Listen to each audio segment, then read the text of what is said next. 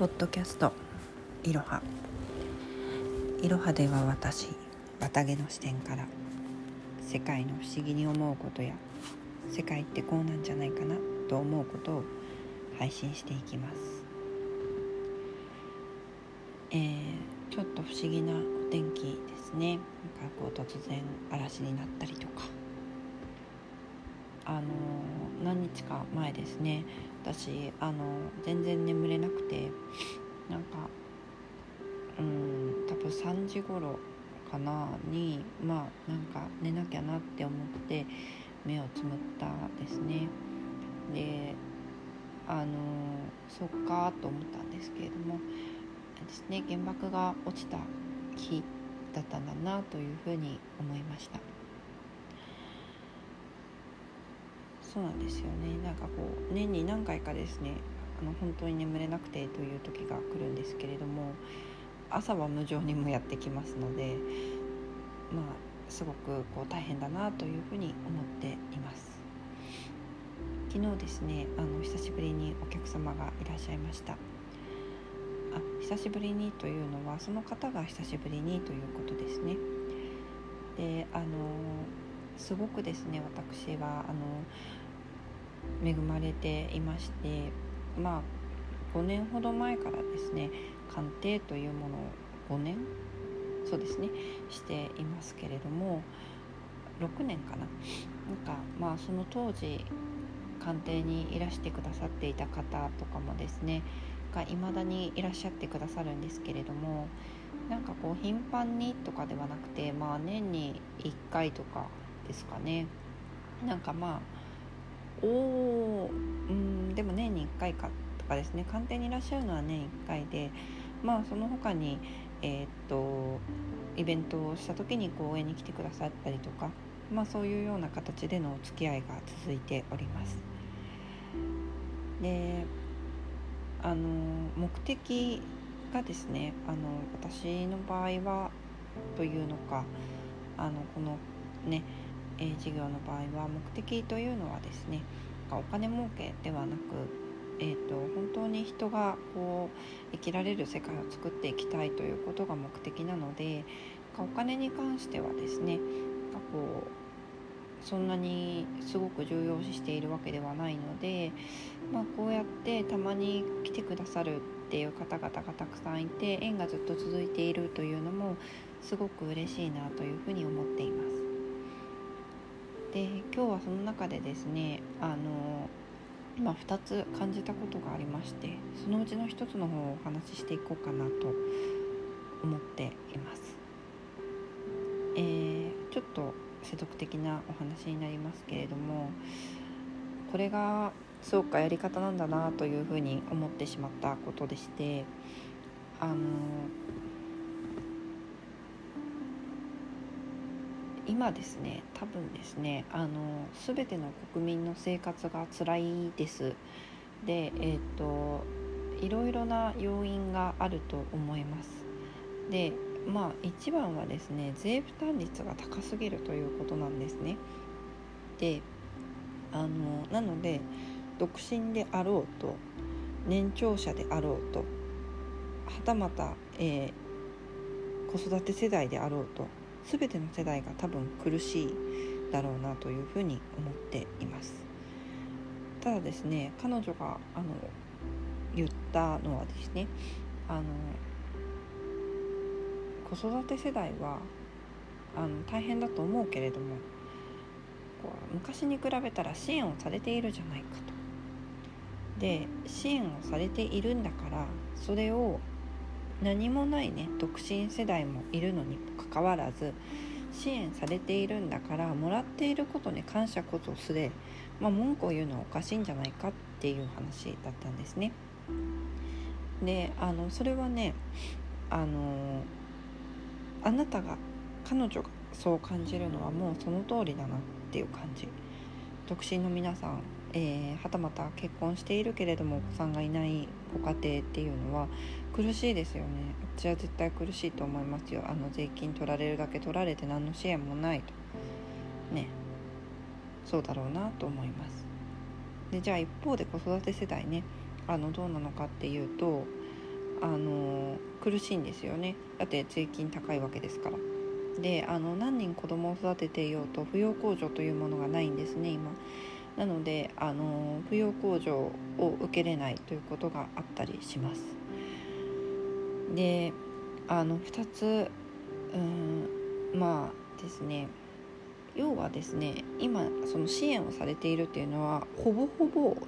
貧困支援なんです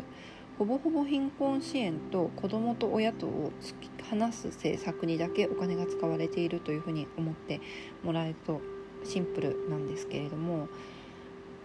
えっと、まず大きな問題として、えっと、扶養控除というものがないということですね。あのおじいちゃんおばあちゃんを扶養に入れていたりとかあとは18歳以上、まあ、ニートとか言われている人たちですね。の、えっと、を扶養にしている場合には、えーと、扶養控除というものがなされて、まあ、税金が一定優遇されるんですけれども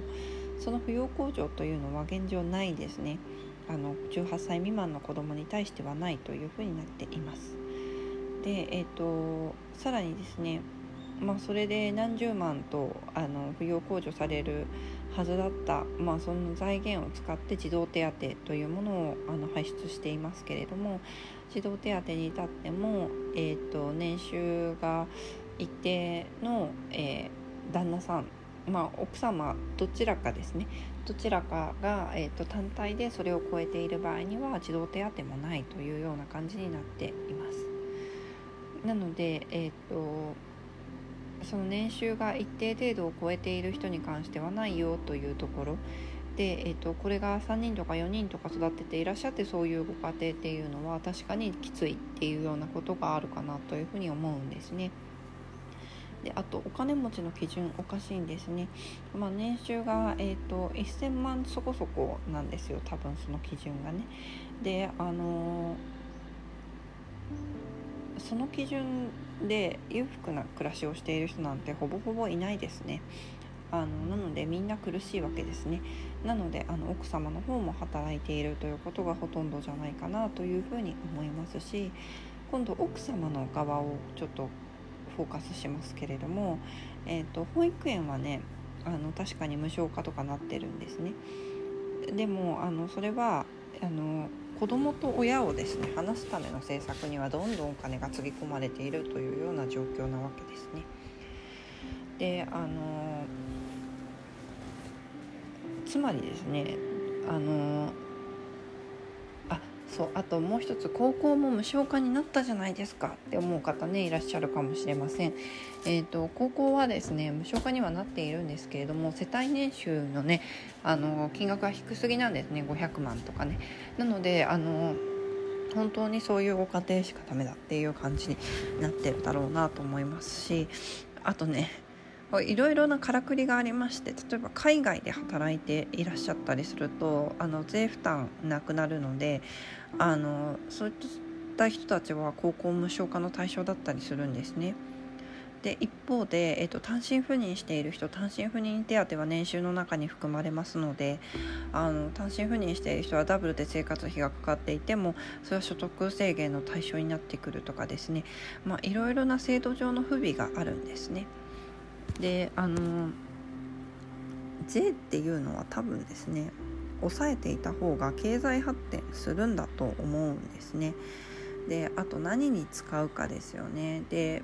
皆さんはその子育て支援とかね使ってるんじゃないかって思ってると思うんですけどおそらく多分違いますね。あのコロナ対策費とかそういうこう不明なところにめちゃめちゃお金使われていますしあの子ども真ん中なんとかだって子ども家庭庁でしたっけね。なんかにも使われていますけれども子ども家庭庁が今やってること子どものためになることってほぼなくてあの J リーグとコラボして J リーグ見れるとかですね。あと何でしたっけ？えっ、ー、とまあロゴ決めるとかですかね。もう本当にですねあの税金の使い道っていうのを間違っちゃってるっていう風な感じなんですよね。であの税金の使い方がですねあの間違っているので全ての世帯がきついから、えーと、子どものいる世帯は優遇されているのにというふうに若い人たちは思うでしょうし一方で子育て支援を受けられていない世帯は私たちは何もないのにというような形で、まあ、文句として出てくると思うんですね。であのただ私たちが大きあのおじいさんおばあさんになった時にやっぱり支えてくださるのは若い人たちなわけですよね。なので